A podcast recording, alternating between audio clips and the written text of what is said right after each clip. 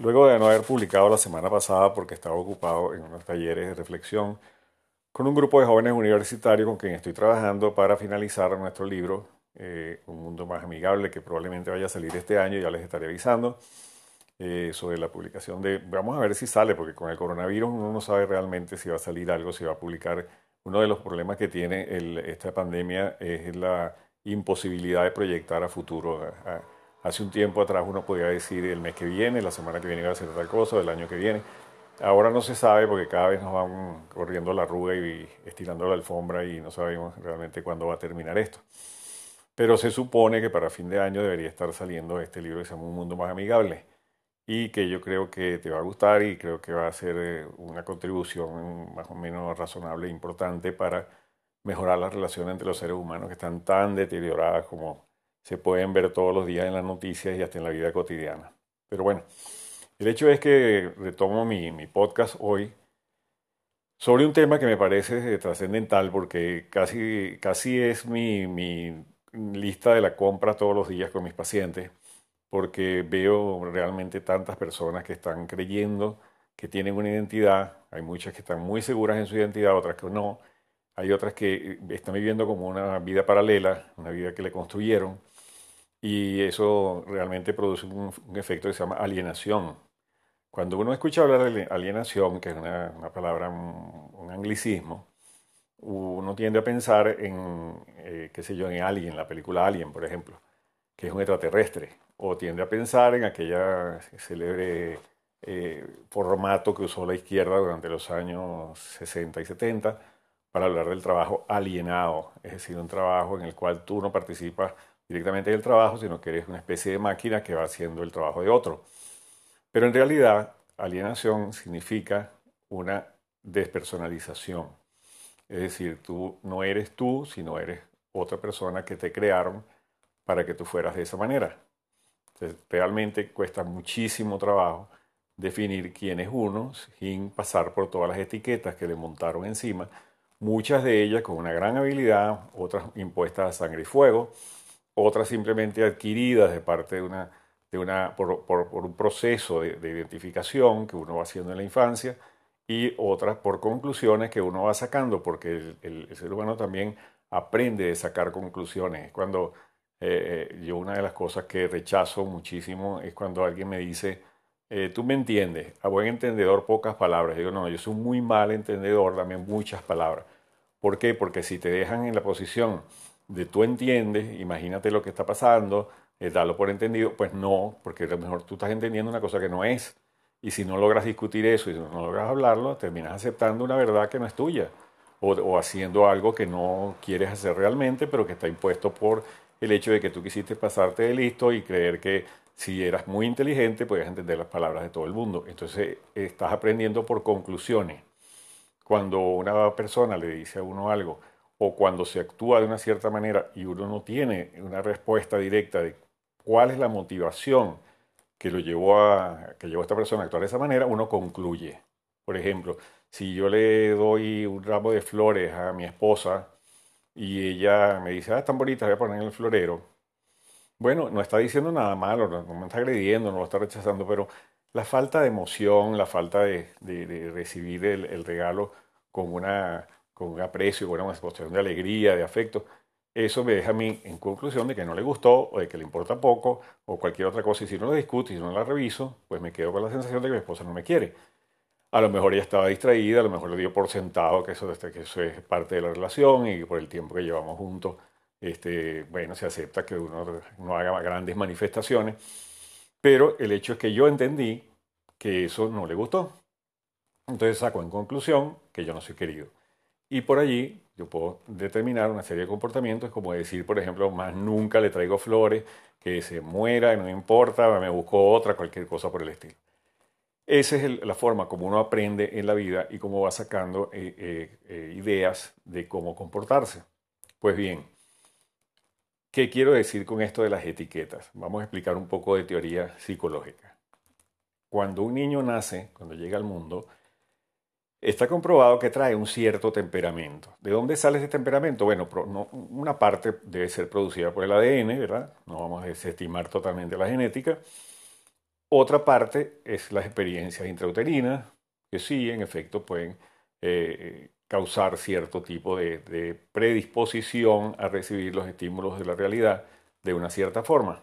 Pero hasta ese momento, hasta el momento del nacimiento, evidentemente uno no puede decir que haya una personalidad como tal. Lo que hay es una predisposición, es decir, como un terreno que va a estar eh, listo para recibir cierto tipo de semillas y, darle, darle fruto o rechazarla, por ejemplo, es un terreno árido que no va a recibir ciertas, ciertas semillas y, y que no va a, derivar en algo productivo de una, si se trata de una manera o tal vez necesita ser tratada de otra. La predisposición es el sustrato, es como la tierra donde se va a sembrar. Muy bien. Allí no hay una personalidad, hemos dicho ya, ¿verdad? Al llegar al mundo, y lo más frecuente y lo que sucede, yo creo que en el noventa y pico por ciento de las veces, es que los familiares, perdón, primero los padres. Los padres tienen una idea previa de si quieren un varón o si quieren una hembra. Ellos han estado combatiendo de alguna manera internamente, sutilmente, a lo mejor afectuosamente, sobre la preferencia de género. Probablemente una, señora quiere una niña para ponerle lacitos, llevarla al ballet, este, casarla con un príncipe y tal. Y el papá quiera, no sé, un jugador de fútbol y un tipo con el que pelearse y jugar por ahí, o se le va a tomar cerveza en el futuro, o no sé, cualquier eh, concepto que el padre o la madre tengan del niño. Y esto va a determinar la primera actitud hacia el niño. ¿Qué quiere decir esto? Que si un padre o una madre quería un varón o una hembra, hasta habría discusiones o, argumentaciones sobre el nombre que se le iba a poner, ya sea por un familiar o por la cadena de, digamos, de, de nombres que han venido usando en la familia. Todo ese tipo de expectativas que hay alrededor del niño van a crear una predisposición también en los padres a actuar de cierta forma hacia ese niño o hacia esa niña. También las condiciones de salud en que haya llegado al mundo. Los padres cambian mucho de actitud si el niño es rozagante, está sano, qué sé yo, a ver si viene enfermo, tuvo que pasar por una incubadora o esos eventos este, que, a veces ocurren en, en los primeros días del nacimiento. Pero también llegan los familiares y entonces empiezan a buscarle parecido. Tiene la nariz del abuelo, tiene los ojos de mi tía. Y, ay, mira, este va a tener el carácter del primo. Y, entonces empiezan a adjudicarle al niño una serie de, de, especulaciones basadas en sus propios esquemas de pensamiento. El niño tiene nada que ver con eso. Eso, eso están poniendo los padres y los familiares de su propio repertorio. Ellos eh, simplemente sacan un, esquema eh, comparativo y muchas veces puede ser simpático, puede ser divertido, pero muchas veces puede ser perjudicial. ¿Por qué? Porque si por ejemplo dice, ay, este tiene los mismos ojos del abuelo que era un sinvergüenza, un borracho, un mujeriego, ya inmediatamente hay una, alerta que se prende contra este niño. O si la niña eh, tiene, qué sé yo, el, parecido a la tía que se metió monja, bueno, también puede haber otra, otro tipo de, de expectativa que se crea sutilmente. No vamos a decir que ya se le marca el destino, eso no es verdad. Eh, hay una, una, disposición sutil, inconsciente, que queda fijada también a las etiquetas que se le van a ir poniendo a esta niña o a este niño. Cuando, el, niño va creciendo o la niña va creciendo, en los primeros años de vida, todas las relaciones que se van a hacer con respecto a, este personaje que está de nuevo en la familia, va a estar basado en etiquetas. Los padres y los, familiares y la escuela y todo lo que va formando el proceso de socialización va a ir poniendo la etiqueta. Tú eres bueno, tú eres malo, tú eres floja, tú eres artística, tú. Todo ese tipo de cosas que se van creando a partir de un comportamiento que muchas veces la gente ni sabe por qué el niño se está comportando así. Muchas veces la tiene, los padres eh, que forman un niño no tienen la menor idea del mensaje que están enviando, no saben en qué momento lo están ignorando, en qué momento le están eh, siendo afectuosos, eh, en qué momento están marcando ciertos rasgos de personalidad con, sus palabras o con sus actos.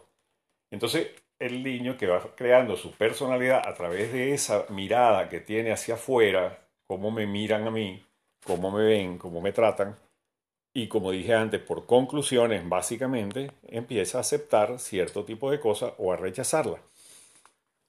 Normalmente se acepta, porque uno en la infancia es mucho más pasivo en la aceptación de etiquetas que lo que es cuando estaba, sobre todo en la adolescencia.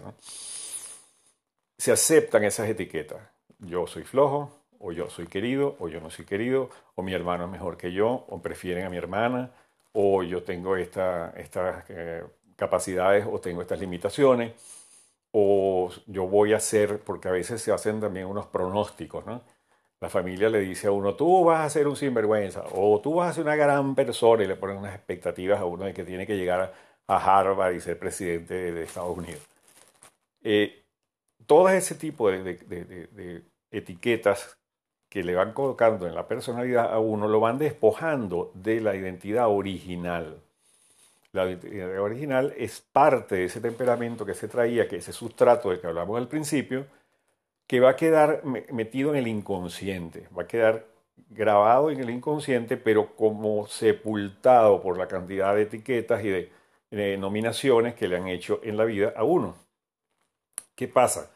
Que según sea la familia, según sea el trato que se le da al niño, según sea el, formato que se le ha aplicado de crianza, eh, de, aceptación de responsabilidades, de autoestima, del yo que va a ser en el futuro, de lo que las familias esperan de ellos, él va a admitir algunos rasgos como muy propios, los incorpora, porque también imitando a sus, a sus padres, a sus parientes, a la, historia familiar, a la novela familiar que se le ha presentado, imitando cierto papel empieza a jugar cierto rol en una especie de teatro, como diría eh, mi amigo Alejandro Lorente, un teatro de familia, empieza a adquirir un rol, coge, es como si a uno le dieran en una, en una retablo de esos escolares el papel de un personaje allí para actuarlo.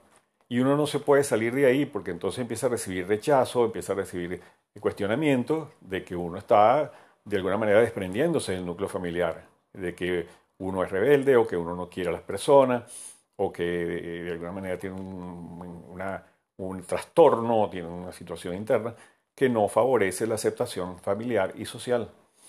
Entonces uno adquiere las etiquetas que le dan satisfacción, que de alguna manera lo compensan de los malestares que puede estar sufriendo o que de alguna manera le den una identidad, porque en psicología se dice que entre una identidad negativa y una no identidad uno agarra la identidad negativa, porque eh, es preferible no tener ninguna identidad. Entonces uno va aceptando estas etiquetas y las incorpora por un mecanismo que se llama introyección. Entonces yo soy así.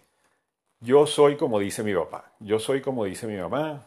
Aunque no lo diga específicamente con todas las letras, que no le digan uno, tú eres un estúpido, en el fondo, si a uno le hacen sentir que uno es un estúpido, entonces uno acepta que uno es un estúpido. Si a mí me sobreprotegen muchísimo en mi casa y no me dejan actuar y no me dejan tomar decisiones y no me dejan hacer cosas por protección, no, por, no porque quieran decirme que soy malo o, lo que sea, sino porque quieren quererme demasiado, vamos a ponerlo de esa manera. Yo empiezo a aceptar la idea de que yo soy endeble, de que yo no tengo las capacidades para hacer las cosas por mí mismo, de que tengo que depender siempre de alguien, de que no, sin, sin el apoyo de una persona que me vigile o me controle, yo soy un desastre. Y eso por conclusión, nuevamente, porque te digo que lo, la forma más eh, profunda, más impactante de aprender es la conclusión. Si a mí me dicen, tú eres bruto porque tú no sales bien en las materias de tu estudio, pero no ven el resto de las cosas. A lo mejor yo soy un as jugándole un deporte o pintando o actuando para, para el público o lo que sea. Yo puedo tener otro tipo de habilidad. Pero si en mi casa me dicen que yo soy bruto porque yo no paso bien las materias escolares, yo quedo en la conclusión de que yo soy bruto y eso me afecta para muchas otras relaciones. Todo esto, por supuesto, es un proceso complejo, es un entramado. No podemos decir que, que haya en la formación de una personalidad causas y efectos. Ah, yo me considero bruto porque me decían, no, hay otros factores, hay otros factores que van incluidos dentro del contrato que se me da. Por ejemplo, vamos a seguir tomando el caso de que yo no paso bien las, materias escolares. Entonces, por ejemplo, como yo no paso bien las materias escolares, eh, a mi papá o a mi mamá no les interesa que yo juegue bien al básquet o al fútbol o al béisbol o a cualquier deporte, y entonces no van a, mi, a mis actividades, les importa poco, y yo vengo y les digo, oye, hoy batí un jonrón con dos envases, a mí no me interesa eso, a mí lo que me interesa es que tú saques 20 en matemáticas. Ese desprecio por, por otra actividad a mí me desmotiva o me revela. Entonces, probablemente, según sea el caso, por supuesto, porque cada individuo es una personalidad distinta, puede ser que reaccione ya dedicándose profundamente al deporte o dejando el deporte o haciendo cualquier otro tipo de rebeldía, como diciendo, no voy a estudiar nada, entonces ahora me meto droga. Todo ese tipo de acciones y reacciones va a ir creando una identidad. Si tú revisas hoy en día tu propia identidad, tú deberías preguntarte por qué, por qué sucedió esto, por qué yo escojo siempre el mismo patrón de pareja, por qué yo me creo limitado para cierto tipo de trabajo, por qué yo no he tenido cierto éxito en algunas actividades como en los deportes o como en la música o como el arte, por qué yo escogí estudiar mi carrera. Preguntarse por qué, por qué, porque es como ir eh, eh, como pelando una cebolla, ¿sabes? Como quitándole las capas exteriores a la cebolla hasta llegar al centro. Entonces preguntarte constantemente, ¿por qué me pasó esto? ¿Por qué mi papá me insultaba de esta manera? ¿O por qué mi mamá me quería de esta forma tan distinta a mi tía, por ejemplo? ¿O por qué mi hermano y yo nos peleábamos? Porque las peleas entre hermanos no son normales. Y, la gente dice, sí, es perfectamente normal. Entonces se normaliza algo que no es verdad, no, no, no es normal. Los hermanos no tienen por qué estar peleando. Y pues, eh, eh, eh, existe en la tradición el, hecho de Caín y Abel, ¿verdad? Que ni siquiera sabemos si eso es verdad, porque es una historia muy complicada. Entonces se quedó en el inconsciente colectivo que sí, que como Caín mató a Abel, pues mira, los hermanos se quieren matar y de hecho hay una cosa que se llama el complejo de Caín, donde un hermano quiere matar al otro, pero eso no es verdad, eso, eso no tiene por qué tener ningún basamento objetivo ni científico en la realidad. Los hermanos se pelean por atención, porque los padres de alguna manera codificaron a un, a un hijo mejor que el otro, o porque los comparan, porque le dicen, ah, pero tú decías como, como tu hermano, que estudia más, que se porta mejor, o porque las configuraciones personales de cada, de cada padre con respecto a ese niño que nació en un momento dado fueron conflictivas y problemáticas, pues le creó angustia a ellos. O sea, normalmente las etiquetas vienen basadas no en lo que uno es de verdad, sino que en lo que la gente percibe de uno. Si yo, por ejemplo, estoy jugando con una, no sé, yo a los tres años, por ejemplo, soy varón y estoy jugando con unas muñequitas. Y llega mi papá y me dice, mira, eso es de homosexuales y me quita eso, tú eres un, tipo gay, qué sé yo. Bueno, ya eso de alguna manera me condiciona, pero eso no tiene nada que ver conmigo. Lo mejor yo estaba jugando simplemente porque juego como, como no sé, como cualquier niño que juega a los tres años, puede jugar con una cocinita con, con un muñequito, una muñequita de, hembra, y eso no tiene nada que ver, porque a esa edad no está configurada ni siquiera la, la noción de género. Pero es el problema del padre o de la madre, son ellos quienes están poniendo las etiquetas a su buen saber y entender, sin tomar en cuenta quién es realmente uno, y eso le deja a uno una duda eterna de quién soy yo.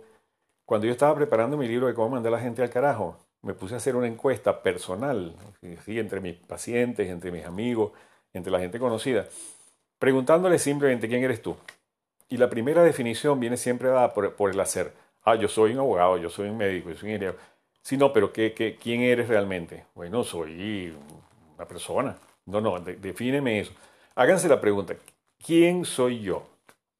Esa pregunta es dificilísima de responder porque no tenemos noción real, porque lo que encontramos es un montón de etiquetas pegadas sobre alguna cosa que está allá adentro y que uno no sabe qué es. Bueno, esas etiquetas hay que pelarlas como una cebolla a través de la pregunta ¿por qué? ¿Por qué me trataban así? ¿Por qué me dieron esto? Pero sin entrar en consideraciones de, valor, ¿no? Ah, eso porque mi papá era malo, porque mi mamá era buena, no. Porque, ¿Por qué mi papá, por ejemplo, era un iracundo? Bueno, era un iracundo probablemente porque a él lo criaron a golpes o, con maldad y el hombre andaba vengándose del mundo. O porque tenía un conflicto, o a lo mejor tenía un trastorno, era psicótico, qué sé yo, pero eso no tiene nada que ver conmigo. O sea, la idea es llegar al punto de qué es lo que tiene que ver contigo realmente. Cuando tú te preguntes por qué, con una, con una noción objetiva, con una, con una mirada fría sobre la situación. ¿Por qué mi papá y mi mamá vivieron juntos tanto tiempo si no deberían ni siquiera haberse casado? ¿Por qué mi papá toleraba a mi mamá que era una, una guayma terrible? ¿Por qué mi mamá toleraba a mi papá que era un borracho y mujeriego y se vivió con él 35 años?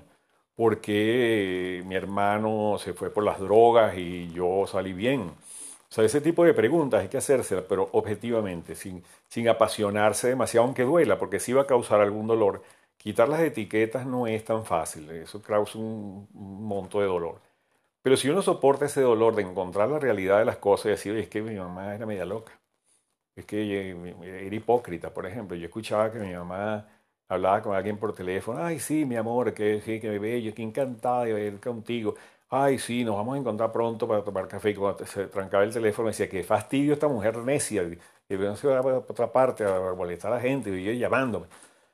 Eh, sí, era una hipócrita, es verdad, no, era la diosa que uno creía o el papá o la mamá, todo. Uno, puede cuestionar todas las personas que lo criaron, uno que lo formaron y sobre todo que le dieron identidad, una identidad que probablemente no es tuya. Entonces tú vas a buscar tu verdadera identidad. ¿Quién soy yo? Cuando tú encuentres esa respuesta, vas a ser una persona libre. Vas a lograr diferenciarte del resto de la gente, individualizarte que son los dos procesos más importantes de la formación de una personalidad, individuación y diferenciación. Hoy en día esos, esos procesos son dificilísimos de alcanzar porque toda la comunidad eh, eh, eh, mundial está convertida en una especie de gran juicio, una especie de, de gran equipo de inquisición en el cual si tú no eres como todo el mundo, eres inmediatamente atacado, cuestionado, segregado, se te aísla. Entonces, cada día estamos perdiendo más la individuación y la diferenciación.